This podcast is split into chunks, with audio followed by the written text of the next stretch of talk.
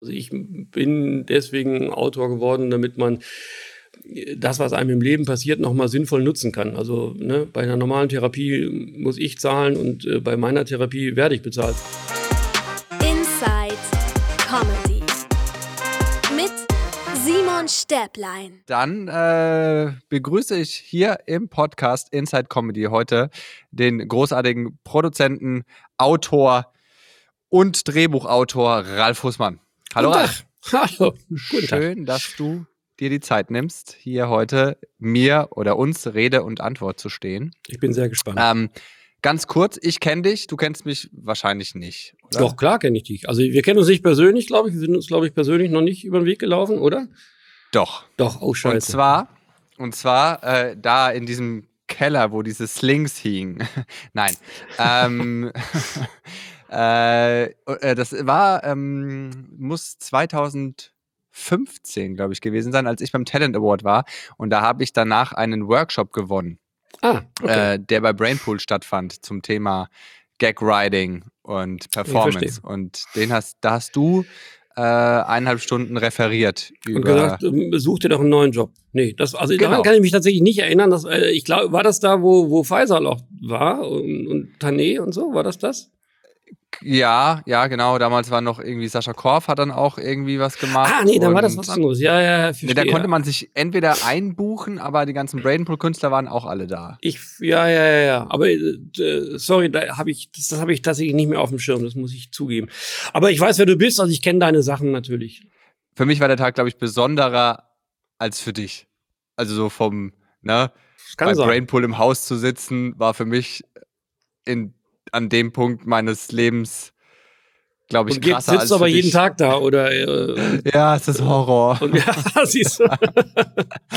Be careful what you wish for, sage ich ja immer. Ja, genau. Äh, und du, was, was treibst du gerade so? So, was ist. Äh, Ich mache was ganz Langweiliges. Ich sitze einfach tatsächlich, äh, sitze in meiner, du erwischst mich in meiner Schreibstube. Ich sitze an meiner nächsten Serie, die wir tatsächlich in erschreckenden äh, vier oder fünf Wochen anfangen zu drehen. Und ich habe wie immer noch nichts, also fast nichts. Das ist mein sehr- Arbeitsalltag. Finde ich sehr, sehr äh, spannend, irgendwie gerade, weil äh, ich durch Corona ja auch vom Performer auf den Autor zurückgeworfen werde oder wurde. Ja. Ich bin auch eher der, der, ich, ich, ich möchte am liebsten direkt das äh, Feedback einholen für das, was ich mir überlegt habe. Und äh, seit Monaten schreibe ich. Ja? Und äh, deswegen, ich habe aller, allerhöchsten Respekt vor äh, der Arbeit des Autors. Ja, das geht mir umgekehrt aber natürlich auch so. Also ich bin, ich komme ja sozusagen vom, von der Kabarett-Kleinkunstbühne, also damals hieß es ja noch nicht Comedy, sondern noch Kabarett und äh, habe da festgestellt, das kann ich jetzt nicht so gut. Äh, deswegen äh, habe ich da auch immer großen Respekt vor Leuten, die sich äh, ohne zu zögern vor 3000 Leuten hinstellen und sagen, das ist jetzt mein Witz, mögt ihn bitte. Also, Also ich, du, du war, das heißt, du warst selber auch im, im Rampenlicht Ja. auf der Bühne? Ja, es war noch ein kleines Rampenlichtlein. Also äh, ich habe quasi tatsächlich angefangen mit den äh, mit so Leuten wie Michael Mittermeier, also äh, Michel und äh, ich war in einer in, einem, in einer Zweierkonstellation, also mit meinem damaligen äh, Partner Hubert Burkhardt äh, und wir haben zeitgleich äh, unseren ersten Auftritt in München gemacht. Also der Michel und wir äh, in der ähm, im Schlachthof sozusagen in München und äh, nebenan spielte wahlweise ähm, Otti Fischer vor immer voll im Haus oder eben auch Helge Schneider vor 50 äh, Münchnern, die nicht verstanden haben, was das jetzt wieder sein sollte.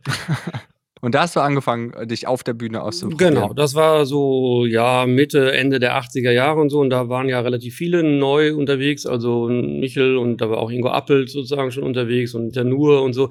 Aber eben in den Anfängen und so. Und da haben wir auch angefangen. Und äh, irgendwann hat man dann festgestellt, okay, die Kollegen spielen jetzt nicht mehr für 150, sondern vielleicht vor 650 Leuten und ich habe dann irgendwie gemerkt, mich langweilt das ehrlich gesagt auch jeden Tag dasselbe zu machen. Und ich habe irgendwie gemerkt, mir macht das mehr Spaß, mir ständig neue Sachen auszudenken. Und ich war auch ehrlich gesagt nicht äh, ich bin kein begnadeter Performer. Ich krieg so ein Ding, glaube ich, irgendwie halbwegs sauber abends nach Hause gefahren, aber mir hat äh, tatsächlich das ähm, gefehlt, was, glaube ich, ein Performer ja haben muss, weiß nicht, sag du es mir, aber unbedingt sozusagen auf die Bühne zu wollen, auch den Drang zu haben, dass Leute das bestätigen, indem sie lachen und so. Und das fand ich irgendwie, war mir nicht so wichtig. Also für mich heißt das eher, du hast dein Ego im Griff. Naja, das weiß ich gar nicht. Also ich glaube, ich lebe das woanders aus. Also ich finde so, äh, jeder ist ja auf seine Art und Weise eitel, aber ich glaube, dieses sozusagen, diese Bestätigung durch Publikum brauche ich jetzt nicht. Äh, und habe auch gemerkt, dass sozusagen rein handwerklich bin ich nicht so gut. Also ich kann bestimmte Dinge rein handwerklich nicht so gut machen. Also ich habe das äh, sozusagen nach meiner also, oder so die ersten, äh, das erste Jahr Harald Schmidt Show war noch sozusagen parallel äh, auch eigene Sachen auf der Bühne und ich habe abends oft die Sachen auch ähm, probiert, die ich äh, tagsüber für Harald geschrieben habe und habe einfach gemerkt, Harald kann es besser performen, äh, schlicht und einfach. Also das war einfach so, dass ich gemerkt habe, so ich krieg so einen halben Lacher und bei Harald war das einfach ein richtiger Lacher, weil er es anders performt hat und ich habe einfach gemerkt, da werde ich nicht hinkommen so. Ähm, und ich glaube, das ist, gehört ja auch mit dazu, dass man seine eigenen Grenzen äh, kennt und auch erkennt. Und ich glaube, es gibt wenig tragischere Figuren als Leute, die einfach unbedingt äh, was erreichen wollen auf einer Bühne oder sonst irgendwo, wo man einfach, wo alle anderen sagen, lass das mal sein. Das ist wirklich in der Tat, äh, also das beobachte ich ja auch oft, gerade bei so, bei so neuen, wo du sofort merkst, nee. Ja, genau. Genau. Also es gibt welche, wo du, wo du denkst, okay, du bist halt einfach noch nicht geübt, so, aber genau. irgendwas, irgendwas stimmt. Da, wie du es machst und auch die Attitüde und dann hast du Leute, wo du denkst, du, du kannst da äh, dich reinknien. Nee. Ja, genau. Das fehlt. Genau. So. Und es gibt ja, ich glaube, man geht natürlich immer, also jeder Schauspieler, ich kenne keinen Schauspieler und keinen Comedian, der jetzt nicht eine Mack hat. Das ist ja immer so, man geht, wenn man jetzt völlig psychisch gesund ist, macht man den Job nicht. Das ist ja klar. Also, ne, das ist schöner, schöner, schönes äh, Zitat. ja.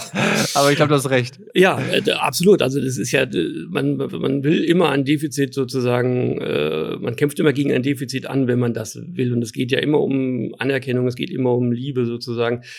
Ähm, das will man sich auf der Bühne holen und ähm, da, dagegen ist ja auch nichts zu sagen, weil ich finde, wir alle haben ja irgendwie eine Macke und jeder versucht das auf seine Art und Weise. Und äh, bei, beim Schreiben ist das auch so. Also ich bin deswegen Autor geworden, damit man das, was einem im Leben passiert, nochmal sinnvoll nutzen kann. Also ne, bei einer normalen Therapie muss ich zahlen und äh, bei meiner Therapie werde ich bezahlt. Das ist der große Vorteil und deswegen macht man den Job. Aber ähm, das geht ja, glaube ich, allen so. Wenn du nicht, äh, also wenn du keine, also Comedy is rooted in pain, wie äh, Richard mhm. Pryor gesagt hat. Und wenn man das nicht hat, dann braucht man damit gar nichts anzufangen. Also selbst der Witzerzähler will am Ende ja irgendwie äh, erstmal gemocht werden.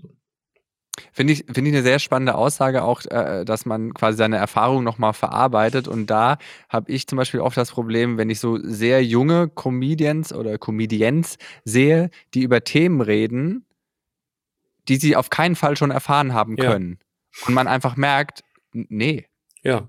Das stimmt. Also erzähl mir nicht mit 21 irgendwie äh, von deiner zweiten Scheidung. Ja. So, es sei denn, du kommst aus dem Iran. Also, ja, ja das stimmt. Aber ich glaube, andererseits ist es ja auch oft so, dass man so eine Zeit braucht, bis man äh, das sein Thema gefunden hat oder bis man so weiß, worüber man eigentlich wirklich erzählen will. Und man vielleicht am Anfang erstmal nur das Gefühl hat, man gehört auf eine Bühne, man will was mit lustig machen, man findet irgendwie sozusagen die Umgebung gut. Also so ganz simplen Shit muss man ja erstmal irgendwie lernen und auch damit klarzukommen, zu sagen, da sitzt halt einer in der zweiten Reihe, der pennt halt so halbwegs weg, einer in der dritten Reihe guckt ins Handy. Das muss man erstmal verarbeiten, dass man sagt, was, hä? Und das, das geht nur, wenn man das 200 Mal gemacht hat. Und dann hat man so eine erste Idee davon, was da passiert. Und ich finde das gar nicht schlimm, wenn man sozusagen in diesen ersten 200 Mal jetzt irgendein Zeug erzählt, ähm, weil sich das meiste dann erstmal so rauskristallisiert. Also ich erinnere mich noch an Rüdiger Hoffmann an, in den Anfängen, wo der eigentlich genau das gemacht hat, was er später auch gemacht hat und irgendwann diesen Trick gefunden hat, zu sagen, ich erzähle das alles, was ich jetzt schon seit Jahren erzähle, einfach mal 30 Prozent langsamer. Und da wurde es plötzlich komisch. Ähm, und das ist ja manchmal so ein Schalter, der sich umlegen muss. Und Louis C.K. erzählt das ja auch immer, dass der einfach äh, 20 Jahre lang so Witze erzählt hat und irgendwie selber sich nicht mehr hören konnte, bis er irgendwann angefangen hat zu sagen, jetzt erzähle ich mal von meinem Leben, warum das so scheiße ist und so. Und manchmal braucht es, glaube ich, einfach eine relativ lange Zeit, bis man das mal geschnallt hat, zu sagen, es geht eigentlich immer um dich. Und das, das, das Gute ist ja, wenn man dann an dem Punkt ist, dass man dann sehr spät vielleicht Erfolg hat, hat man das Handwerk zumindest schon so drauf, dass man das dann auch ja. kann. ja, ja, idealerweise ja, tatsächlich. Ja, ja genau. Ich meine, es ist erstmal wichtig zu wissen, dass es überhaupt ein Handwerk ist. Also ja. äh, das, das, ist ja auch nicht immer selbstverständlich so. Also mich überrascht oft so sozusagen in der, an der neuen Generation die Selbstverständlichkeit, mit der sich Leute vor eine Kamera oder auf eine Bühne stellen. Ähm, das finde ich ganz beachtlich und auch beeindruckend, dass so, so, so ein Selbstbewusstsein oft im, früh, im, frühen Alter schon da ist, zu sagen, so hier stehe ich, hier mache ich das einfach, jetzt mache ich mal so einen YouTube-Kanal und so, das finde ich irgendwie ganz beeindruckend. Und wenn dann aber sozusagen die Idee nicht dazukommt, zu sagen, aber eigentlich weiß ich halt trotzdem noch nicht so richtig, wie das Handwerk geht, das muss ich jetzt erstmal lernen, dann wird es meistens scheiße. So, also das ist. Ich, ich, ne? ich glaube, Woody Allen hat das gesagt, wir leben in, in, in einer Zeit, äh, äh wo für jeden fünf Minuten Fame reserviert sind. So, also ja, durch das ja, Internet. Ja, im Prinzip ja, ne? Also von vielleicht von Andy Warhols 15 Minuten sind wir jetzt schon runter auf 5 Minuten und so. Also ich, äh, das kann sein. Andy Warhol, ja. Äh, dass das äh, jetzt sozusagen das, ich finde, ich will das auch gar nicht werten. Ich finde das ja total in Ordnung zu sagen, du brauchst jetzt nicht mehr die Ochsentour zu machen. Ich habe ja diese Entwicklung tatsächlich selber noch mitgemacht, wo man sagte, so Harald Schmidt äh, ist 20 Jahre getingelt und hat die kleinen Scheißshows gemacht und zehn Jahre und was nicht alles, bevor der mal die Chance hatte, was Größeres zu machen. Dann habe ich ja auch Olli Pocher irgendwie produziert. Und Olli Pocher, bei dem hat es irgendwie zwei Jahre gedauert von, äh, ich stehe vor dem Kapitol und mache das Foto, wie ich mal äh, als Gast in die Harald Schmidt Show komme, zum Gast in der Harald Schmidt Show, also auf der Bühne bis zur eigenen Sendung. Und bei Luke war es, glaube ich, am Ende ja noch kürzer. Da war irgendwie vom Praktikanten bei Brainpool zur eigenen Sendung waren, glaube ich, drei Wochen oder so. Also das ist ja echt total verrückt, wie sich das äh, sozusagen äh, verändert hat, äh, weil man das früher ja überhaupt nicht äh, sich vorstellen konnte, wenn man nicht diese Ochsentour gemacht hatte, überhaupt mal eine Chance zu kriegen, jetzt was Größeres zu machen. Und das finde ich ist total lobenswert, dass man einfach jetzt sagt, jetzt kannst du das einfach zu Hause im Wohnzimmer machen und kannst äh, sozusagen dir diese Routine selber erarbeiten, für die man früher eben noch diesen langen Weg braucht. Also alle Moderatoren, die jetzt aktuell im Fernsehen aktiv sind, sind ja, kommen ja mehr oder weniger alle aus dieser MTV Viva-Zeit. Also von Opten Hövel über Christian Ulm bis Nora Tschirner und alle, die da jetzt unterwegs sind, können das machen, weil sie eben äh, 364 Sendungen interaktiv gemacht haben, was einfach wahnsinnig trainiert. Und da ist es ja auch so, dass man sagt, das ist jetzt keine irre tiefgründige Sendung, aber du hast halt das Handwerk gelernt zu sagen, es bringt dich nicht aus der Bahn, wenn der Aufnahmeleiter kommt und sagt, Robert Williams kommt heute übrigens nicht. Aber findest du nicht, dass, dass dadurch, dass man halt so einen, so einen schnellen Zugang hat, dass es auch viel mehr Sternschnuppen gibt, die auch sehr schnell verglühen, weil ähm, der, der Konsument ist ja heutzutage auch sehr gierig. Das heißt, du gehst jetzt da ja. zum Beispiel zu so einem Nightwatch Talent Award, bietest da fünf Minuten, alle sagen, ja, aha. Ja. Und dann hast du aber sofort den Druck, ja. weiter abzuliefern. Und ich glaube, ja. das ist schwierig, wenn du dich noch nicht gefunden hast. Total. Also das, das merke ich auch. Äh, bei, bei der jungen Generation ist sozusagen der Druck deutlich größer. Also man merkt das regelrecht bei allen, die ich so kennengelernt habe, dass die alle das Gefühl haben, wer weiß, wie lange das gut geht. Und deswegen nehmen sie alles nochmal mit, jetzt nochmal sofort los und so. Ähm, da hat sich auch nochmal was komplett verschoben, weil, sagen wir mal, als ich angefangen habe, war das Wirtschaftliche überhaupt kein Thema. Man hat nicht darüber nachgedacht, kann man davon leben, muss man davon leben, wie lebt man davon am besten. Das war tatsächlich de facto gar kein Thema. Deswegen gab es damals auch noch relativ viele Ensembles, weil sich niemand darüber Gedanken gemacht hat, zu sagen, äh, bleibt nicht am Ende mehr Geld für mich über, wenn wir jetzt nicht sechs Leute auf der Bühne, sondern nur einer. Ähm, das hat sich ja komplett verschoben, weil mittlerweile eben jeder, der auch nur ansatzweise drei Gags aneinander rein kann, jetzt sofort einen Manager hat und Autogrammkarten druckt und sagt, ich brauche eine eigene Show. Ähm, dadurch ist der Druck aber auch größer geworden, weil alle das natürlich auch so empfinden, zu sagen, so äh, jetzt in dieser Season ist der dran und dann, wer weiß, wie lange das hält und dann gucken wir mal, ob wir nächste Saison nochmal jemanden neuen besser finden. So, das ist einfach so. Ähm, aber ich glaube trotzdem, am Ende bleiben die über für eine längere Zeit, die sozusagen es hinkriegen, das Handwerk mit was Persönlichem zu verbinden. So, also wo man eben merkt, äh, das ist eben jetzt nicht nur das Glück, dass man jetzt mal einmal einen guten Treffer gelandet hat, sondern dass die Leute überbleiben, die halt am Ende mit aus dieser Entwicklung sozusagen was Persönliches machen können. So. Du hast ja äh, unter anderem mehrere Grimme-Preise gewonnen. Ja. Äh, ist das für dich noch was Besonderes? Also, oder auch so ein Preis, ist das für dich so, ja, okay, ich bin gut, habe ich schon? Oder denkst du jedes Mal aufs Neue, wow, cool, danke? Ähm, man denkt auf jeden Fall, ja, cool, danke. Äh, auf, also es kann einem nicht egal werden. Die größte Bedeutung hat es, glaube ich, bei der ersten Nominierung gehabt. Äh, was irgendwie Ende der 90er war für die erste Serie, die ich gemacht habe mit Anke Engelke, äh, weil ich irgendwie dachte, aber man wird vom, von Grimme, was ja damals noch mehr als heute sozusagen so, eine, so, so ein Highlight war, äh, man wird da wahrgenommen mit was Lustigem. Das fand ich irgendwie ganz beeindruckend, weil ich das eigentlich gar nicht auf dem Zettel hatte, weil ich irgendwie dachte, so, es ist ja klar, der Grimme-Preis geht halt immer an irgendein so Nachkriegsdrama. Genau, so ein, ne, hm. geschlagene Kinder, saufende Väter, Dritter Weltkrieg, so.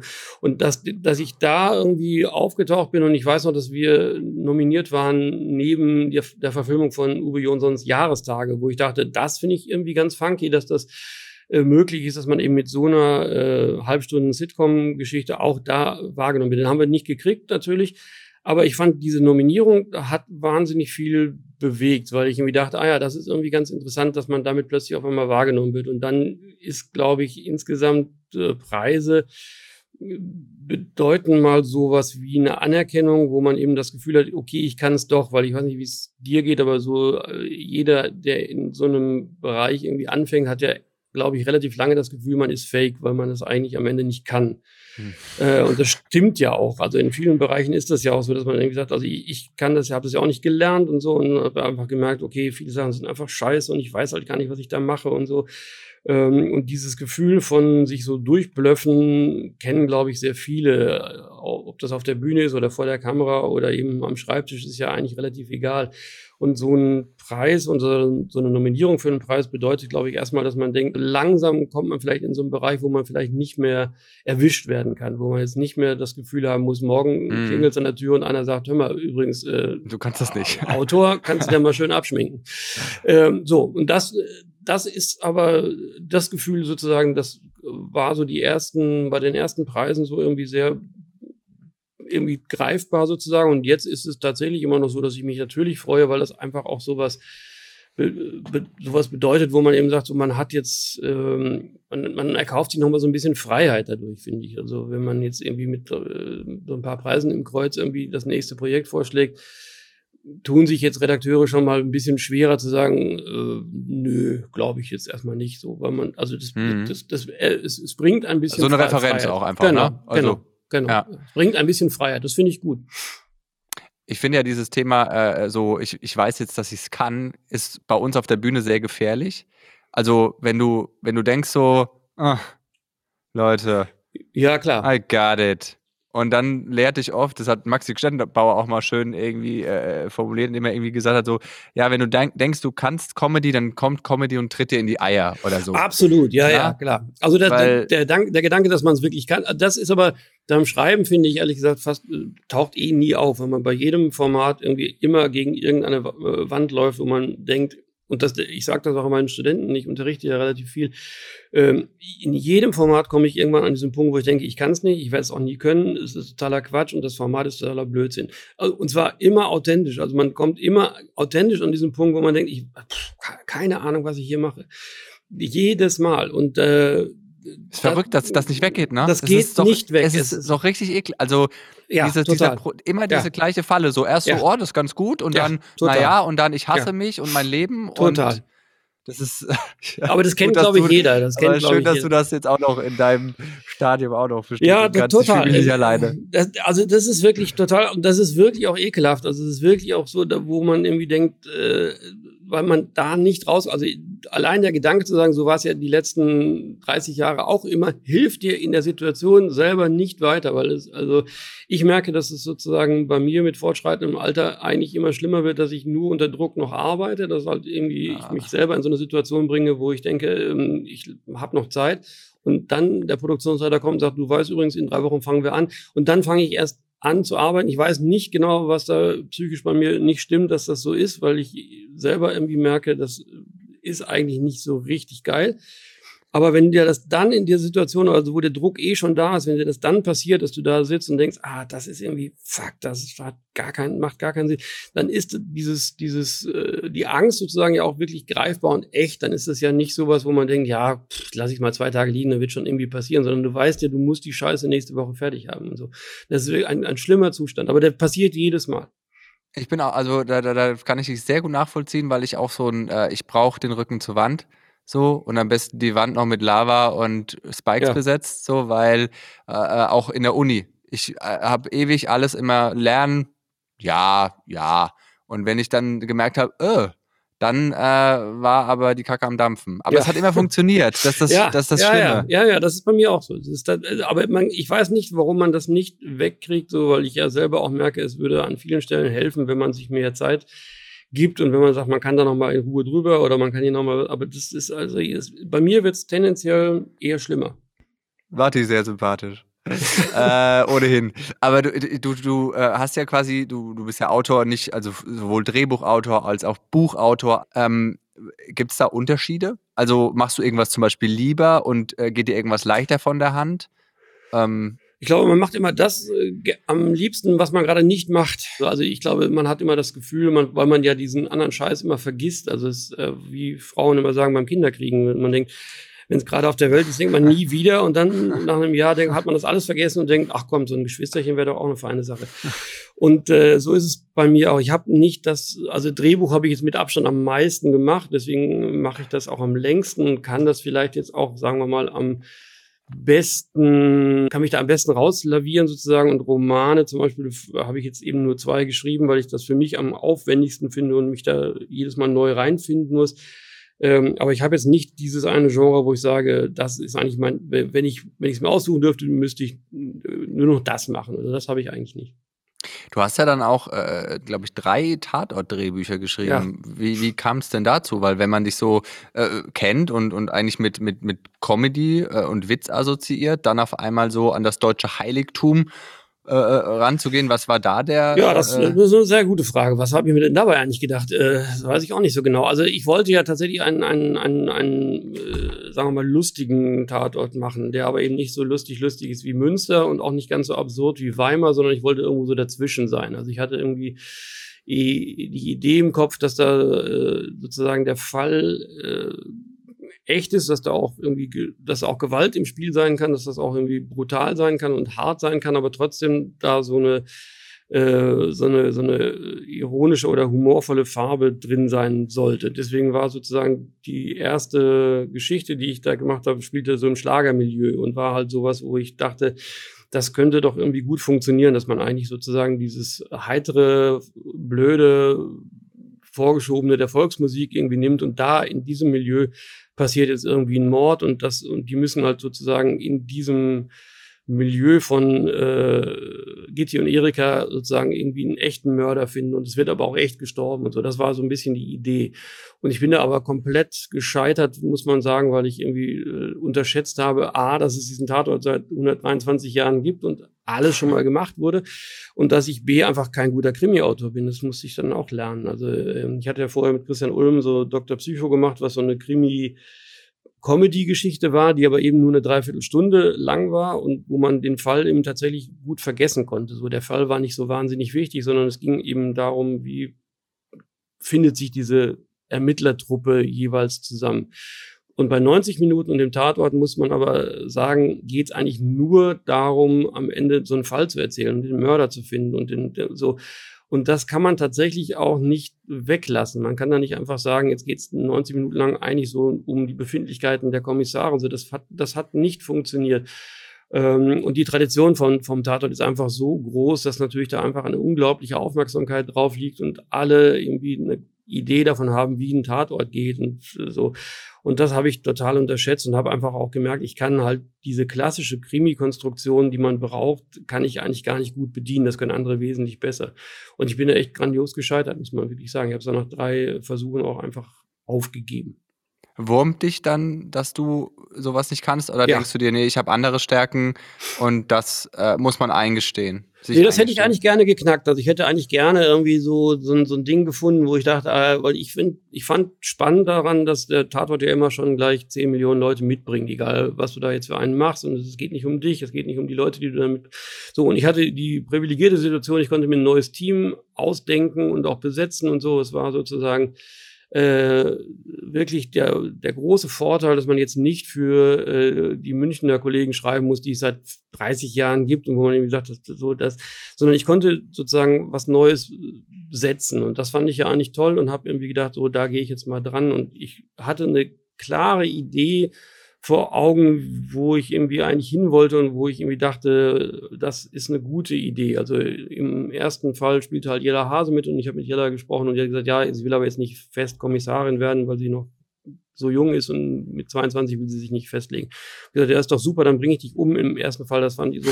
Und ich fand an eben diese Idee sozusagen, du hast halt eine Kommissarin, die gleich im ersten Fall selber stirbt, das und so. Ich hatte eine klare Vorstellung davon, wie brutal die auch umkommt und so. Und habe aber gemerkt, dass das, äh, also der erste, den finde ich noch so eigentlich, der ist eigentlich okay gelungen sozusagen, der ist so, ne, der hat so seine Schwächen, aber der, so und dann habe ich aber gemerkt sozusagen, ich kann da nicht draufsatteln, sondern eigentlich hatte ich das Gefühl, ich werde von Mal zu Mal eher schwächer und schlechter und so. Und das habe ich schon gemerkt, kann ich leider nicht auf den Sender schieben äh, oder auf die Regie oder so, also, sondern leider, äh, muss ich sagen, habe ich es nicht richtig hingekriegt. Aber ist das dann deine Einschätzung oder war, kam die von den anderen dann auch so zurück? Ähm, ja, es war jetzt, also ich bin jetzt nicht alleine schuld, so masochistisch bin ich jetzt auch nicht, sondern es gab schon noch mal eine Vielzahl von Gründen, wo man sagte, das hat jetzt auch nicht gestimmt und so. Und das ist eben tatsächlich auch ein bisschen dem Format geschuldet, weil der Tatort einfach so ein, die letzte große Institution im deutschen Fernsehen ist und ich glaube ich noch nie irgendwo war, wo äh, bei der Präsentation von dem neuen Format so viele Presse und Journalisten und so weiter da waren, wie bei diesem Tatort, was ich einfach komplett unterschätzt hatte. Und ich habe auch ein bisschen unterschätzt, ehrlich gesagt, dass äh, wir ja in Dresden angesiedelt waren und die, ähm, die Dresdner und die Sachsen insgesamt so äh, daraus ein großes Ding gemacht haben. Also da für die kam halt sozusagen die Mannschaft aus dem Westen und wollte da jetzt mal in ihrer Stadt quasi einen Tatort etablieren. Also was ich eben auch unterschätzt hatte, weil ich mir dachte, so wenn jetzt irgendwie, was weiß ich, äh, Tatort Dortmund oder so und da kommt jetzt Münchner mhm. und inszeniert den Tatort, interessiert sich ja in Dortmund keinen. Aber für die Dresdner und für die Sachsen war das ein unglaublich großes Thema und äh, wie wir sozusagen den Osten sehen und so, war ein Riesenspektakel auch für den Sender. Also auch der, der MDR hatte ein riesen Problem mitgekriegt, dass äh, wir halt äh, den einzigen sechselnden Protagonisten im ersten Film ebenso als Volldeppen dargestellt haben, wo es mir aber gar nicht drum ging, sondern für mich war mhm. sozusagen die Figur eben so ein klassischer Autogrammjäger und äh, die kenne ich. Ich weiß, wie die Leute sind, die kennst du wahrscheinlich ja. auch, so diese klassischen Autogrammjäger, die halt alle eine Vollmeise haben. Und ich kannte den Schauspieler und wusste, der kann das super machen und der kommt nun zufälligerweise aus Sachsen. Und habe ich gedacht, ja, das ist doch super, wenn haben wir wenigstens eine Rolle drin, die authentisch wechseln kann. So. Und dann hat der das halt gemacht und ich habe es aber gar nicht, die Intention war nicht zu sagen, alle Sachsen sind doof, sondern diese Figur ist halt so ein Autogrammjäger und der ist halt geistig nicht so richtig weit vorne. Und der sechselt. Und das haben aber die Sachsen wahnsinnig übel genommen und haben so, ne, für die war wieder klar, der Westen sieht uns als die Vollidioten und so. Und da war ein riesen Ding drauf. Und das, das habe ich in dieser Form noch nie irgendwo erlebt, dass man so über so Kleinigkeiten, die halt einfach ein Film so mitbringt, so unglaublich diskutiert. Und das ist eben auch, das hat also einen riesen Impact natürlich auch für den Sender, weil der ist ja da beheimatet und die mussten sich mhm. rechtfertigen, warum haben sie das denn gemacht. Und es kamen Mails beim MDR rein, wo sie sagten, der Tatort hat äh, Schlimmeres angerichtet als Pegida und so, wo man dachte, oh, oh, Leute, jetzt mal. Äh, wow. ne, aber so, also unter der, äh, unter diesem äh, unter dieser Atmosphäre sozusagen war das auch nicht so ganz leicht, das, so was zu finden. Und wir haben tatsächlich uns wahnsinnig schwer getan, eben auch mit dem Thema Pegida tatsächlich da umzugehen, weil ich immer gesagt habe, wir müssen das thematisieren, wir, wir, wir spielen in Dresden und wir müssen irgendwie mit Pegida irgendwie umgehen. Das war aber tatsächlich nicht so einfach, weil sich halt die Situation auch in Dresden ständig verändert hat und man dann ja immer so schnell Gefahr läuft, in der Entwicklung hinterherzulaufen und so. Und ähm, also ich fand, das war aus verschiedensten Gründen echt eine schwierige Angelegenheit. Und ähm, äh, aber einer der zentralen Punkte, warum ich das nicht gut hingekriegt habe, lag tatsächlich daran, dass ich diesen Krimi nicht in den Griff gekriegt habe. Und ich einfach gemerkt habe, ich habe auch nachher dann mit Kollegen gearbeitet, die eben vom Krimi kommen und trotzdem habe ich gemerkt, es ist nichts, wo ich irgendwie sinnvoll bin. Äh, Lag es vielleicht auch mit daran, ich meine, du, du äh, erschaffst ja gerne perfekte Figuren. Also äh, bis ins kleinste Detail. Ne? Also charakterlich ausgearbeitet mit ihren mhm. Eigenarten. Also wirklich, dass man die absolut fühlt. Ne? Siehe Stromberg. Ja, so, ja, das ist der Versuch, ja. Und das kann man beim Tatort ja, es geht um die Geschichte, auch ein bisschen um die Charaktere, Ja. aber nicht so, nicht so, so sehr. Ja, das stimmt. Es ist einfach schwierig. Das ist aber auch ein bisschen der Punkt, äh, wo ich dann auch gemerkt habe, dass es das eben schon sehr lange gibt. Also die Idee sozusagen über die Kommissare auch was Privates zu erzählen, ist eben tatsächlich gar nicht so einfach, weil es das eben wirklich alles schon so oft gibt. Und man merkt halt, und das habe ich aber auch unterschätzt, dass man ja eigentlich bei so einem Ermittlerkrimi immer der eigentlichen Geschichte hinterherläuft. Also der, das eigentliche, was passiert ist, ist ja schon passiert. Also muss man immer in diese äh, man kommt immer in dieses Erzählen, wo man sagt, jetzt versuchen die nochmal rauszufinden, was ist denn da eigentlich gestern passiert? Und im normalen Film ist man ja immer bemüht zu sagen, jetzt passiert jetzt, jetzt Mhm. geht's los. Und ich wollte ja von Anfang an eben vermeiden, dass man da Kommissare hat, die sagen, wo waren sie gestern zwischen sechs und acht? Äh, und man kommt aber fast nicht drum herum, am Ende in so eine Aufhängung zu kommen, weil man eben tatsächlich so diesem Fall hinterherläuft. Und ich habe dann beim Schreiben auch gemerkt, warum es so wahnsinnig viele Fälle gibt, wo eben die Kommissare oder die Ermittler eben in Gefahr geraten, weil das natürlich viel spannender zu erzählen ist. Also man erzählt natürlich viel spannender aus der Mörderperspektive, weil da geht's halt um was, als aus der Perspektive, wo der, die Leiche schon da liegt und der sagt, ja, aber was könnte da gestern passiert sein? Man kommt halt sehr schnell in so eine Aufhängung, die es ja tausendmal gibt, wo man eben sagt, so jetzt wird der Kommissar entführt oder das Kind vom Kommissar wird entführt oder die Kommissarin macht Urlaub und da plötzlich passiert der Mord und deswegen muss sie da jetzt. Und das wollte ich alles nicht. Äh, aber ich habe gemerkt, dass es eben nicht einfach ist, wenn man eben diese Ermittlerperspektive behalten muss und eigentlich nicht so wahnsinnig viel aus der anderen Perspektive, die eigentlich viel spannender ist, erzählen kann. Ähm, dann muss man sich irgendwie echt viel überlegen, damit das, damit man aus dieser Nummer rauskommt, wo man eben sagt, wo waren sie gestern zwischen sechs und acht. Hm. Wenn du so eine Figur kreierst, schaffst du die dann quasi auf dem Papier auch so? Also, dass du sagst, der ist auf jeden Fall, der hat das schon erlebt, der ist da so und so. Also, Ähm, nee, ich mache es tatsächlich äh, in der Regel so, dass mir so eine Grund, also so eine Grundfigur vor Augen steht und dann versuche ich möglichst früh in so einen Castingprozess zu kommen, sodass ich möglichst früh weiß, wer es dann am Ende wird. Äh, Mhm. weil dann kann man eigentlich den Schauspieler oder die Schauspielerin noch mit einbinden und daraus entsteht meistens dann irgendwie nochmal was Besonderes. Das äh, finde ich ist für auch fiktionale Figuren immer ganz hilfreich, so ein Ding zu haben, wo man eben weiß, das ist die Figur. So, das kann was ganz Kleines sein. Also ich habe beim, was weiß ich, bei Stromberg, bei Ernie war das mal diese Situation zu sagen, so, der st- steckt sich das Hemd mit dem Lineal in die Hose, so, ne? Wenn das raushängt, so, dann hat er das Lineal und macht es so und macht so. Und das fand ich zum Beispiel irgendwie eine sehr gute Geste, weil ich mir dachte, aber so ist der, so, ne? Dieses ordentliche, aber gleichzeitig auch ein bisschen immer so, so Chaotisch, das bisschen Wütende, was da noch mit drin ist.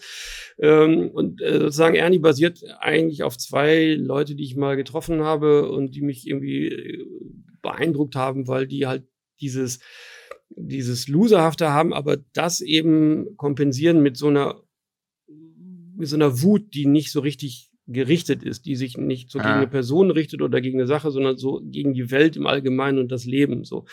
Ähm, und das fand ich eine ganz, äh, so die, diese Haltung ist mir so sehr in Erinnerung geblieben, weil so das so Leute waren, wo ich irgendwie gemerkt habe, so die kriegen immer auf die Fresse, die dann aber eben sich nicht so richtig dagegen auflehnen und auch nicht so richtig daran zerbrechen, sondern immer irgendwie so eine unbestimmte Wut haben und immer sagen, so, das fand, das war für mich der Ernie. Und so, ich glaube, sowas ist immer total hilfreich, so ein so ein Ding zu finden, wo man eben sagt, so äh, daran macht sich diese Figur fest, weil dann kann man sie auch schnell greifen. Dann ist das nicht so. Und ich finde, dass äh, im, bei den Studenten im Unterricht sage ich das auch immer, dass die, dass Figuren äh, also möglichst erstmal vom Klischee kommen sozusagen. Ne? Also bei Friends äh, ist halt klar, der Joey ist nicht so besonders schlau, der ist irgendwie einer, der die Frauen aufreißen will und der hat das Herz am rechten Fleck. Mehr brauchst du erstmal über den nicht zu wissen. Dann weißt du, wie der reagiert in so einer Situation, in die wir ihn reinstellen. Da musst du jetzt nicht wissen, war der auf einer Schule, hat er noch Geschwister, äh, was machen die Eltern und ist der katholisch und äh, laktoseintolerant, sondern du musst eigentlich nur wissen, äh, der ist ni- nicht so helle, der will die Weiber rumkriegen und äh, der ist aber eigentlich ein guter Kerl. So mehr musst du erstmal nicht wissen. Und das, äh, also ne, bei Joey gibt's ja auch immer so eine Catchphrase, so ne, äh, how are you doing? Das ist Joey sozusagen. Und das reicht erstmal, um auch sozusagen parodierfähig zu werden. So.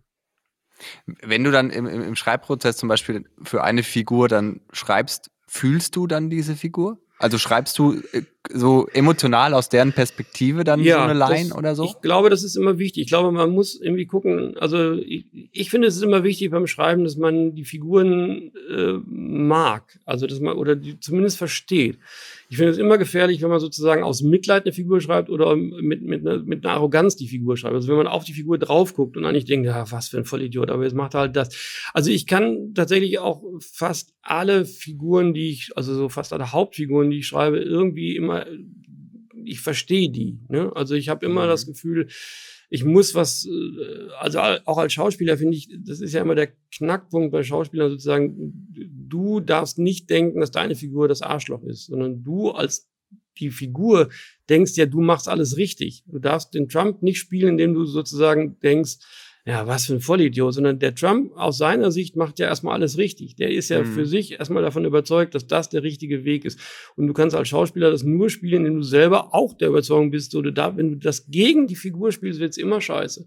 Und so ist es beim Schreiben eigentlich auch. Du darfst, also ich finde, man kann eigentlich nicht gut eine Figur schreiben, wo man von außen drauf guckt und sagt, ja, pff, so, sondern du bist erstmal der Überzeugung, die, Leute, äh, die das so machen, die sehen, die finden, das ist der richtige Weg. So, ne? Also ich bin äh, eigentlich immer bemüht, sozusagen Hauptfiguren oder die, die, die zentralen Figuren so zu schreiben, dass ich irgendwo andocke und denke, ja, das, ich, ich weiß, wie das ist.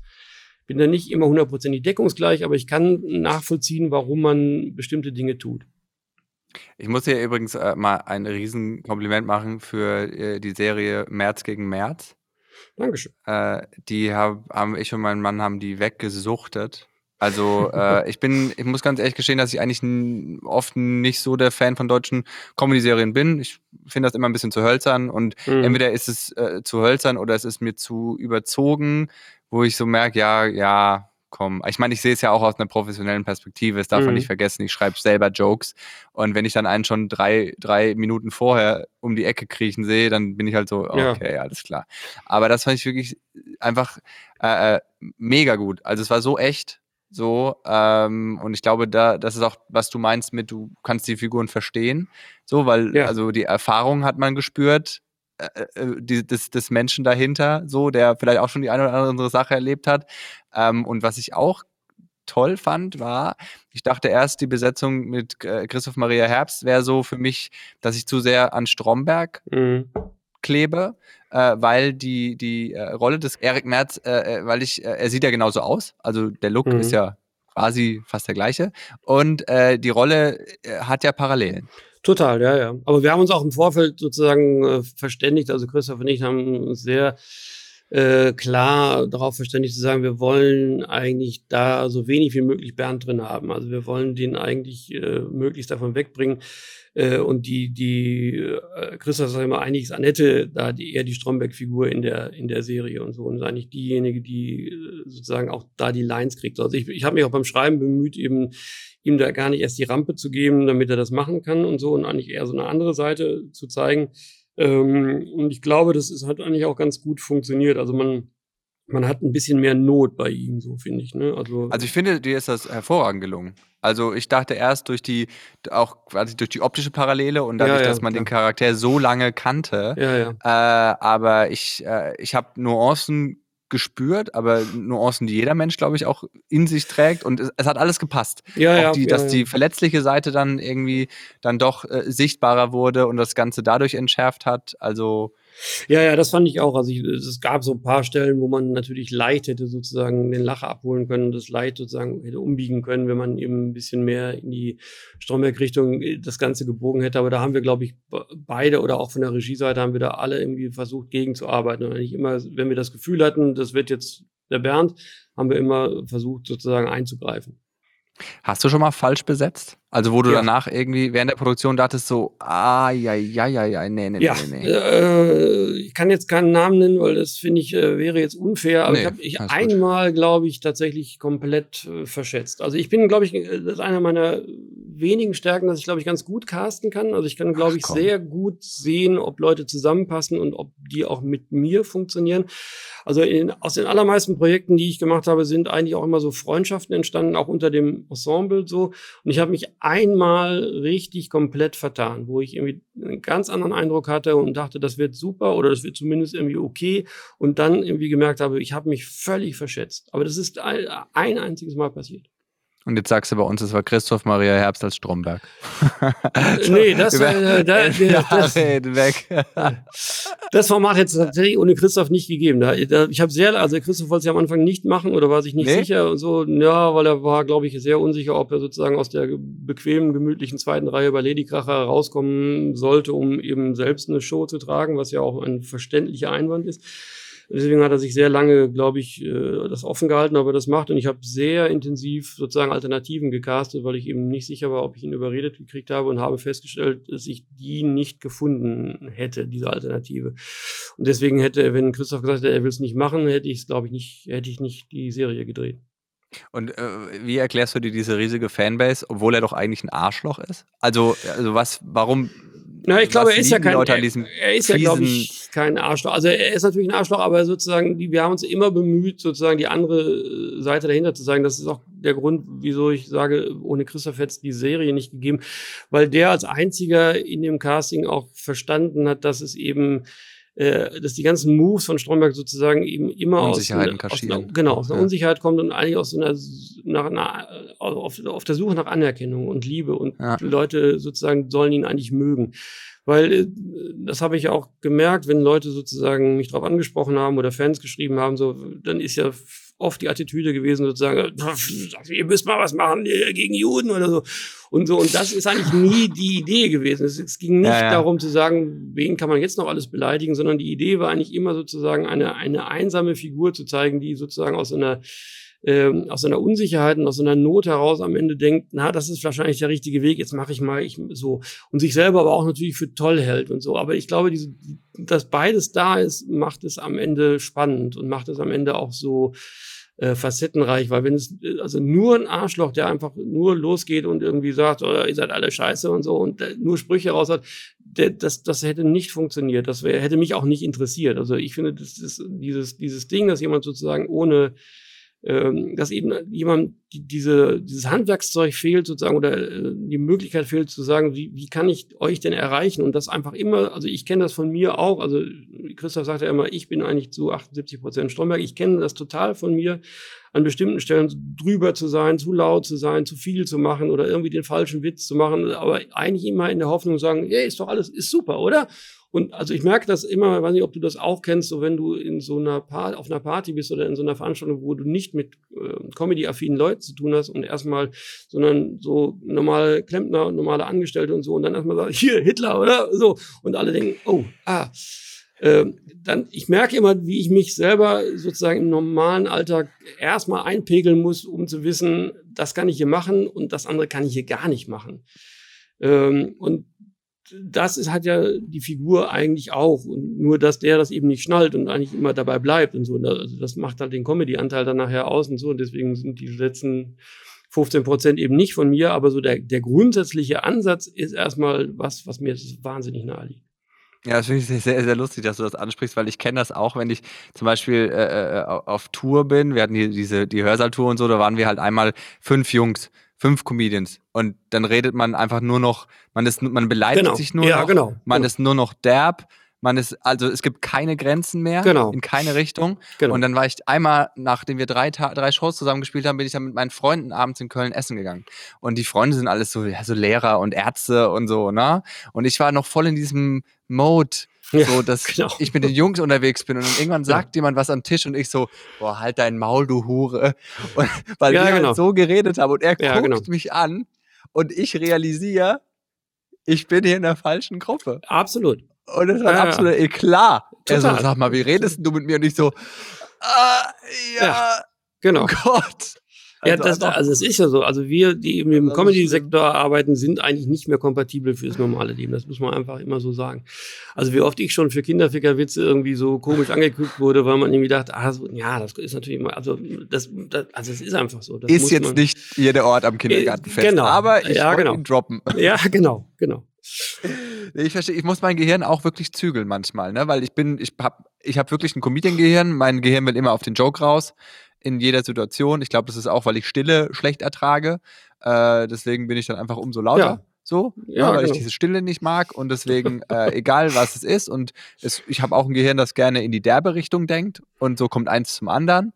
Und da muss ich auch echt oft äh, mich so ein bisschen Ja, aber ich finde das, ich, also, zügeln. also die Geschichte äh, hat mich sozusagen auch nochmal erwischt. Ich war, wir waren da auf der auf der äh, Kinotour vom vom Stromberg-Film und ich habe hier in Berlin sozusagen den Film im Zoopalast haben wir den präsentiert und so. Und ich habe halt ein bisschen so die Moderation da gemacht und habe das Ensemble hochgeholt und irgendjemand aus dem Ensemble hat gefehlt. Und ich habe gesagt so wo ist denn der und der? Und dann hat irgendjemand gesagt ja der dreht jetzt irgendwie weiß ich nicht für ZDF irgendwas. Und ich gesagt was ist das denn für eine schwule Scheiße? Warum ist er denn deswegen nicht hier sondern so und dann ist jemand, sind Leute im Publikum aufgestanden und es gab so ein bisschen Gerangel, ich habe es gar nicht geschnallt und hinterher kam der Veranstalter, also der, der Kinobetreiber und hat gesagt, ah, das hm, schwierig und so, die, das war irgendwie so eine Gruppe und die fanden das irgendwie gar nicht gut. Äh, wie, was fand ich nicht? Ja, dass du schwule Scheiße gesagt hast und dass du das als Schimpfwort genommen hast. Hä, war, die sind hier in der Premiere vom Stromberg-Film, die müssen wir mal irgendwie schnallen, dass wir das jetzt, äh, also der Ton muss doch gesetzt sein und so. Habe mich erstmal so gegen gewehrt und habe dann irgendwie ähm, als der dann gesagt hat, ja, wäre schon gut, wenn ihr da mal was schreibt und wenn ihr ein bisschen entschuldigt und so, äh, hm, die kommen halt öfter und so. Und dann habe ich irgendwie äh, abends zu Hause darüber nachgedacht und habe gedacht, aber es ist eigentlich wirklich völlig unnötig. Du kannst, du musst sozusagen schwul nicht als Schimpfwort negativ benutzen. Ne? So, das ist ja eigentlich total Quatsch. Ähm, und diese, diese, dieses Flapsige, was man so hatte, wo ich jetzt erstmal in diesem, in diesem ersten Affekt gesagt habe, ja, hallo, die sollen sich das mal nicht so anstellen, was ist denn das für ein Scheiß? Also ist ja klar, dass ich jetzt nicht, dass es jetzt nicht so gemeint war und so. Und da habe ich sozusagen zwei Tage drüber nachgedacht und habe dann gedacht, ja, stimmt, ist ja eigentlich Quatsch. Also eigentlich kannst du das nicht mehr machen. Du kannst das jetzt nicht, das ist doch, das, das meinst du ja auch nicht, das ist nicht deine Haltung, das hat sich so eingeschliffen, ist aber eigentlich totaler Quatsch. Und ich fand das total richtig im Nachhinein zu sagen, man muss an bestimmten Stellen nochmal drüber nachdenken, ähm, wo, wie man unterwegs ist und äh, manchmal auch einfach sagen, du, äh, das stimmt, das ist einfach Quatsch, das äh, lasse ich jetzt einfach. Ähm, deswegen, ich finde das dann total okay, weil ich finde, natürlich hat man diese Diskussion dann da auch gefühlt und sagt, ist das, äh, jetzt geht schon so weit das ist ja total klar und im Rahmen von so einem Stromberg. Und ich würde das natürlich nicht sagen, wenn ich jetzt eine Podiumsdiskussion mit dem Goethe-Institut mache, aber ich finde, es, es hat auch da nichts zu suchen und man muss es nicht machen. Und das ist so, und im Nachhinein habe ich gedacht, ja, ist, ist völlig richtig, das muss man einfach nicht machen. Einfach mal den Perspektivenwechsel auch so vollziehen, Genau, ne? ja. ja, wahrscheinlich würde man Stromberg dann heutzutage irgendwie nennen, einen politisch inkorrekten Schrei nach Liebe.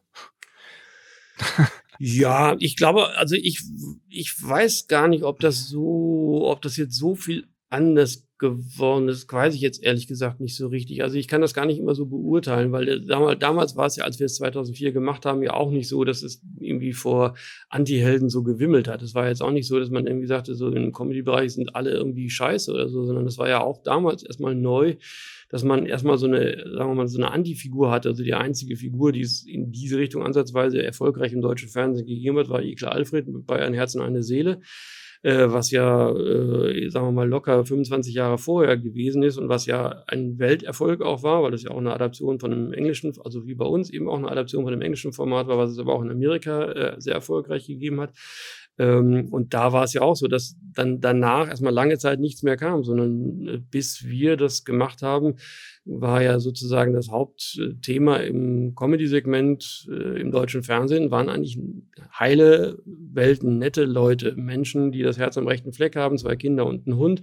Rosamunde Pilcher. Ja, ne, also Ritas Welt oder so, das war ja klar. Rita war natürlich, äh, war laut und war auch ein bisschen, äh, ne, war, Frech. war heftig Ja. und so, aber die war natürlich nett, die hatte, die, die hat, die, die mochte ihre Familie, die mochte ihre Kollegen, die war so ein bisschen gegen den Chef, aber die war natürlich im Grunde ihres Herzens nett. Die Camper waren jetzt erstmal irgendwie auch ein bisschen assi und so, aber natürlich nett. Also Hausmeister Krause war jetzt erstmal eine nette, also so, ne, der Deutsche will mit Humor ja nichts transportieren. Also wir wollen ja keine Themen mit Humor angehen, sondern wir wollen es erstmal nett haben, wir wollen es erstmal harmlos haben, wir wollen es erstmal was bestätigen und wir wollen erstmal, wir wollen es erstmal schön haben. Und wenn es dann auch noch lustig ist, ist ja erstmal prima. Aber wir, also wir sind als Nation nicht humorbegabt. So, der Deutsche hat erstmal keinen Humor. Und wenn wir Humor zulassen, dann soll er erstmal nett sein und, und, und freundlich sein und erstmal niemandem wehtun. Ähm, und das wird alle 20 Jahre mal durchbrochen. Also das war eben Ekel Alfred und dann kam auch mal Stromberg. Und dann ist es ja jetzt wieder erstmal, wüsste ich jetzt gerade nicht, wo, wo das neu ist und so, aber ähm, grundsätzlich ist das jetzt nicht unsere Haltung, dass wir mit Anti-Helden losgehen. So ist es aber, äh, ne? also ich glaube, äh, Tony Soprano war so der Erste, wo man irgendwie sagte, das geht man mal mit dem Mörder mit. Ne? Aber äh, heutzutage ist es ja, wenn ich jetzt zum Beispiel nur die Stand-up-Szene beleuchte, äh, quasi on Vogue zu provozieren. Ja, ja, Stand-up ist noch wieder, ist noch mal ein bisschen was anderes, klar. Da äh, ist es aber auch, äh, sagen wir mal, insgesamt nischiger. Ne? Also man hat so mehr Möglichkeiten zu sagen, ich finde da mein Publikum, weil das jetzt nicht hm. quasi auf der Bühne des Fernsehens stattfinden soll. Aber wenn man jetzt mal guckt, was im Fernsehbereich im Stand-up so durchkommt, dann sind da auch alle wahnsinnig harmlos. Also ich kenne im Stand-up, im Fernsehsegment, Fernsehen, Stand-up, da ist jetzt keiner dabei, der jetzt irgendwie äh, mal richtig, also mal so ein Highlight hinlegt, wo man irgendwie denkt, oh, ah, ah krass. Also, das wisst ihr, oder? In dem Mainstream, wenn man das noch so bezeichnen kann, äh, obwohl sich ja eigentlich schon durch das Internet quasi ein, ein zweiter Mainstream bildet. ja, schon. aber sagen wir mal so was, aber was, wo man jetzt wirklich mal sagt, so, also ich bin jetzt ein bisschen raus aus der aktuellen Stand-Up-Szene, muss ich zugeben, aber äh, sagen wir mal, wenn ich gucke, auch hier in den Clubs oder so gucke, dann ist doch wahnsinnig viel Witze erzählen. Also ich finde, das ist so. Äh, wenig Storytelling, ne? Wenig ja, über mich äh, und wenig. Äh, genau. So. Also, aber ich glaube, dass das, dass die Leute, ich spüre, dass die dieses, diesem flapsigen Witz, vor allem die junge Generation, die sind dessen überdrüssig. Also ich, mer ich merke, dass die, die wollen echte Geschichten und auch dich verstehen. Also ja. das ist so mein Gefühl, also, dass das, all, das andere ist so, ja, das kennen wir jetzt. Gebt mal mehr von euch. Ja, also Eindruck. ich fände es gut, wenn das so wäre, weil ich finde, das ist ja eigentlich der Sinn und Zweck von der Veranstaltung, am Ende sich was zu trauen und am Ende sozusagen was auf die Bühne zu stellen, was eben mehr ist als Witze erzählen. So. Also ich, ich sehe das deutlich noch zu wenig. Also ich finde so im, im, im äh, Vergleich jetzt mal zu dem, was die englischen oder amerikanischen Kollegen und Kolleginnen da so äh, hinlegen, wo man einfach wirklich oft denkt, ah ja, das habe ich da, also das ist wirklich eine Erkenntnis und wo man wirklich denkt, ah fuck, das da, also wo man einfach merkt, da steckt was drin, da ist Substanz drin und da geht's auch um was. Das äh, finde ich hier immer noch nicht so richtig wieder. Also selbst wenn ich in die kleineren Läden gehe, wo man denkt, so hier könnte man sich mal was trauen, hier wäre es jetzt nicht so schlimm, ist viel Witze erzählen, finde ich.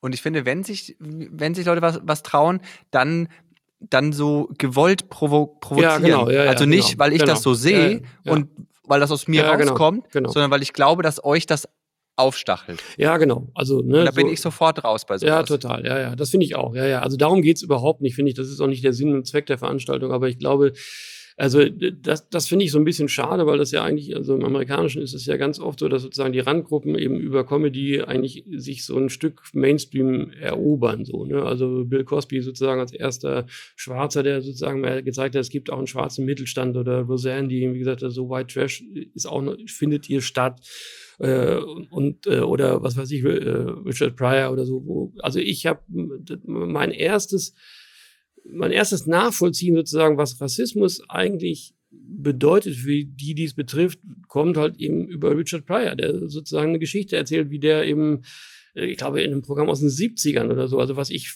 wahrscheinlich Ende der 70er irgendwo mal gesehen habe oder so, wo der erzählt, wie der sich Freitagabend schick macht und mit seiner Frau irgendwie in die Stadt fahren will zum Feiern und so und dann eben von der Polizei angehalten wird und dann muss er, was weiß ich, Hände auf dem Lenkrad und er muss die Zulassung aus dem Ding holen und so.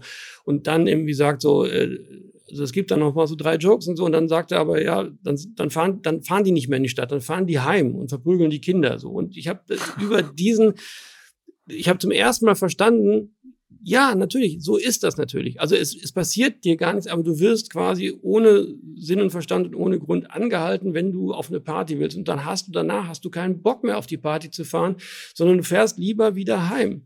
Und wenn dir das einfach siebenmal in der Woche passiert, dann hast du irgendwie die Schnauze voll. Und ich habe das über diese kleine Nummer zum ersten Mal verstanden, weil da, da geht es eben nicht sozusagen um sowas ganz Extremes von Rassismus, wo man einen Job nicht kriegt oder weil man irgendwie, was weiß ich, irgendwo nicht reinkommt, sondern über so, ein, über so Alltagsshit. Genau, über den Alltagsshit zu sagen, genau. Und das fand ich, das, mir hat das total eingeleuchtet, dass ich irgendwie dachte, ja, du fährst danach nicht mehr feiern, du fährst einfach heim.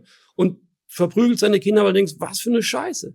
Und ich hab, mir ist das, mir hat das total eingeleuchtet und ich finde, sowas äh, ist eben der Sinn und Zweck von Comedy. Ne? Darum geht's ja am Ende. Also ich, ich habe immer das Gefühl, ich sehe jetzt relativ viele, die irgendwie ähm, Migrantenkinder sozusagen, die eben so ihre Sachen auf die Bühne bringen. Und ich habe auch da das Gefühl, es, es wäre eigentlich geiler, wenn die sozusagen mal wirklich erzählen, wie es wirklich zu Hause ist und was wirklich passiert ist und es eben nicht nur einfach Klischee. Äh, genau, wieder den, den Witz machen zu sagen, ich sehe ein bisschen so aus und deswegen denken alle, ich bin irgendwie äh, bei den Taliban. Umleger und, so. und die Ziege ja, so, und mein Papa. Ja, und ja genau. Man ist so, ja, bin there, done that.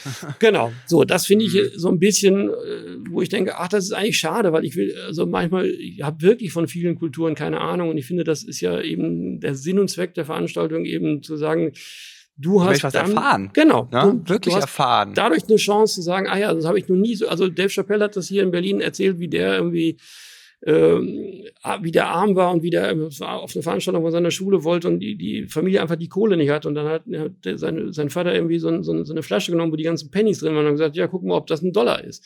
Und äh, diese Idee, dass du sozusagen so Pfennige ausleeren musst und gucken, ob du 100 Pfennige zusammenkriegst, damit du den Dollar hast, damit du in diese Veranstaltung von der Schule kannst.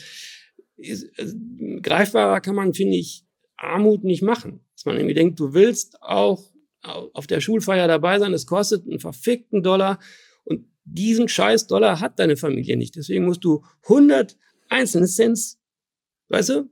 Also greifbarer kann man es nie machen, finde ich. Ich glaube, das erklärt auch so ein bisschen den äh, großen Erfolg von Felix Lobrecht. Total, Diese ja, ja. Genau. Authentizität. So, Total. Man, man glaubt ihm einfach komplett und es ist, also man muss es ihm nicht glauben, weil das ist seine Geschichte.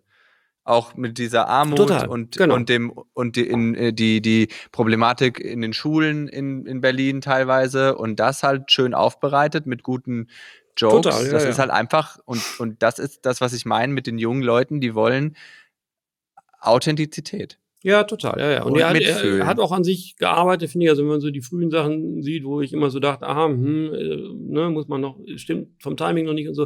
Und wenn man jetzt die Sachen sieht, denkt man, ja, der, also er hat einfach, er hat genau diesen einen großen Schritt sozusagen nochmal gemacht. So, der, also ich finde ich auch. Also das, und der, der hat so als einer der wenigen, die ich jetzt so wahrgenommen habe, irgendwie so eine Stimme bekommen, wo ich denke, ja, das, das stimmt, das, da, da ist was drin. Auf jeden Fall. Aber das, ich finde es ein bisschen schade, dass das eigentlich so wenig genutzt wird dass man irgendwie denkt, so, wenn ich hier gucke, in Berlin gibt es ja relativ viele Clubs, äh, dann habe ich oft den Eindruck, dass das eben tatsächlich nach wie vor äh, ums Witz erzählen geht. Ralf, wenn du alle finanziellen und äh, äh, ähm, inhaltlichen Mittel der Welt hättest, was würdest du gerne produzieren? Und der Sender würde sagen, strahle ich aus. Scheißegal. Äh, ich habe, das habe ich tatsächlich gar nicht. Ich habe nicht dieses eine Ding, wo ich denke, das will ich immer mal machen. Also ich mach, also ich habe nicht die äh, Sache in der Schublade liegen, wo ich dachte, ah, wenn ich jetzt noch mal groß im Lotto gewinne, dann finanziere ich noch mal Herr der Ringe Teil 5, aber in lustig. Äh, das ist, habe ich nicht tatsächlich. Also ich bin total zufrieden mit dem, was ich machen kann. Mir hab, ich habe nicht das Gefühl, wenn ich jetzt irgendwie 60 Millionen Budget mehr hätte, wäre alles besser und äh, wäre wär ich geiler oder so. Das finde ich irgendwie nicht. Also das es scheitert in, bei mir nicht an Geld. Also es gibt so ein paar Sachen, wo man in jedem Projekt irgendwie denkt, ja, es wäre natürlich jetzt super, wenn man sich das jetzt leisten könnte oder so, aber einfach März gegen März auf Pandora. ja. so. ja, also, also ne, ich, random. Ich habe damals äh, mit Bora gesprochen, als er irgendwie türkische Anfänger gemacht hat und, und gesagt, das ist doch super, dann kann man jetzt nochmal in die Südsee und so. Und ich habe aber gedacht, ja, ich finde es super für dich und so, aber ich habe jetzt gar nicht die äh, die Ambition, dass ich irgendwie denke, aber Stromberg, dem Film müssen wir jetzt mal irgendwie auch mal in die Karibik oder so, sondern ich habe immer von vornherein gesagt, nee, ist klar, der Film spielt, sieht halt genauso scheiße aus wie die Serie und wir spielen, wenn wir wegfahren, fahren wir ins Sauerland. Also ich habe nie was anderes geplant. Ja, apropos Planung. Äh, heute in fünf Jahren rufe ich dich an. Wo bist du und was machst du? Oh, das, mit solchen Ideen habe ich lange aufgehört tatsächlich. Also ich habe, glaube ich, äh, vor 20 Jahren oder so irgendwann mal festgestellt, dass nichts von dem, was ich mir auch nur ansatzweise für das nächste halbe Jahr vorgenommen habe, irgendwie auch nur ansatzweise gestimmt hat. Also äh, hättest du mich vor fünf Jahren gefragt, hätte ich nicht gedacht, dass ich jetzt in Berlin sitze, hätte ich nicht gedacht, dass ich jetzt irgendwie in einer neuen Firma nochmal wieder so Comedy-Zeugs äh, am Stück produziere, dass wir jetzt irgendwie Corona haben und wir jetzt hier so einen Podcast machen. Also ich habe da lange mit aufgehört. Ich habe gar keinen, ich mache mir gar keinen Plan. Also ich habe mein Kalender reicht tatsächlich bis nächste Woche und dann danach I don't know. Also nichts von dem, was in meinem Leben in den letzten 30 Jahren passiert ist, war auch nur ansatzweise vorauszusehen oder irgendwie geplant oder war es irgendwie so, dass ich dachte, ja, da will ich sowieso mal hin, sondern ich war, ich habe immer gedacht, ich will schreiben. Äh, ich habe immer gedacht, ich will was mit lustig machen, aber was dann daraus, also nichts davon war auch ansatzweise geplant.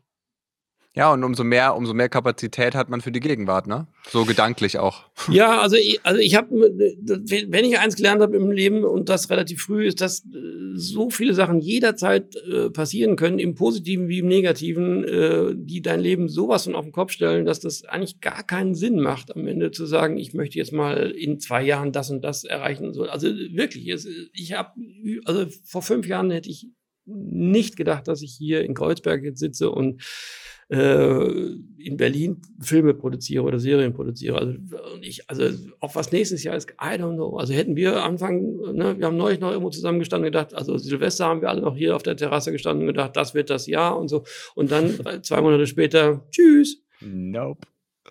Ich finde das eine schöne Einstellung. Ich äh, äh, ähm, lerne das auch, auch gerade zum Beispiel, dass so ein Programm immer ein Entstehungsprozess ist, weil ich bin auch so jemand, ich will schnell viel so ungeduldig, aber alles ist aus Einzelbausteinen gebaut. Ja, also die Ungeduld und Ehrgeiz und so, das spricht ja nicht dagegen. Man will ja trotzdem irgendwas, man will ja trotzdem sagen, ich will das jetzt so gut wie möglich machen und so weiter. Aber äh, wohin einen das führt oder was dann am Ende dabei rauskommt, pff, hat man tatsächlich gar nicht in der Hand. Ich finde, ich finde, es hilft halt sehr, irgendwie diese Einstellung zu haben, wo man jetzt nicht daran hängt, in drei Jahren da und da zu sein oder so. Man kann ja trotzdem sagen, ich will einen Oscar haben oder ich will das erfolgreichste Bühnenprogramm äh, ever machen. Das finde ich ist ja total legitim. Aber ich glaube, man kann da keinen Kalender dranhängen und sagen, aber in drei Jahren muss ich äh, die Köln Arena voll machen. Hast du ja eh schon. Schön gesagt, ja, aber nicht allein. ja, gut. Blenden wir aus. Ach, weißt du, du ich, ich, ich fand das schön in der Arena, aber es war nicht der beste Auftritt meines Lebens, so vom, vom Feeling her, weil ich finde, so ein 400 Leute gefülltes Gloria, wo man nah an den Leuten dran Total, sitzt ja. also und die Energie spürt, auch echt schön. Total. Ich, also ich finde sozusagen rein vom, vom Auftritt, finde ich die spannendsten Sachen auch bei Lesungen oder so eigentlich immer, wenn da zwölf Nasen sitzen. Und man muss mit, also man kriegt immer mit, ob, ob der Elfte sozusagen nicht dabei ist. Das finde ich ja, ich finde es vom, vom Machen her viel geiler. Äh, als jetzt in einer, äh, in einer 3000 Leute Arena zu sein, weil, aber 3000 Leute kriegt man ja immer irgendwie. Also bei 3000 Leute sind immer die dabei, die das dann, also das, da ja, ja du, ich habe ich hab schon vor zwölf oder vor zehn äh, bei der Ochsentour äh, mein neues Material 50 Minuten ausprobiert und 10 Leute sind wesentlich schwieriger als 14.000. Das finde ich auch. Also ich finde so, ab einer gewissen Größenordnung muss man ja schon einen ganz schlechten Abend haben, wo man denkt, jetzt geht's gar nicht gut oder so. Kann auch mal passieren, aber ich finde, je mehr Leute da sind, umso einfacher wird's ja eigentlich erstmal. Äh, und diese, die, die Kleinen zu kriegen, finde ich, ist eigentlich erstmal die größte Herausforderung. Aber finanziell ist natürlich die Grugerhalle oder äh, die Kölner Arena äh, macht ein bisschen mehr Laune als die zwölf. Ja, aber wenn es vor zehn funktioniert, dann kannst du drauf Gift nehmen, dass es vor 10.000 ja, knallt. Das stimmt. Das, so, ist, das ist, äh, ja, das ist richtig. Ralf, vielen, ja. vielen Dank für das sehr aufschlussreiche Gespräch. Ja, ich danke äh, auch. War auch für mich persönlich jetzt nochmal sehr interessant. Ich bin ja auch, ich lerne und wachse und es äh, ist immer schön mit äh, Leuten zu sprechen, die schon so viel auf die Beine gestellt haben. Und äh, deswegen auch von mir persönlich nochmal vielen Dank für das ja. Gespräch. Ich hoffe, für dich war es auch angenehm. Total. Und äh, vielleicht sieht man sich ja mal bei dem einen oder anderen Projekt. Alles klar. Ralf, vielen Dank. Schöne Grüße ja. nach Berlin. Dankeschön. Grüße alle, die mich noch kennen da in, in der Schanzenstraße. Mach ich. Alles klar. Ciao, Alles klar. Ciao. Inside Comedy mit Simon Stäblein.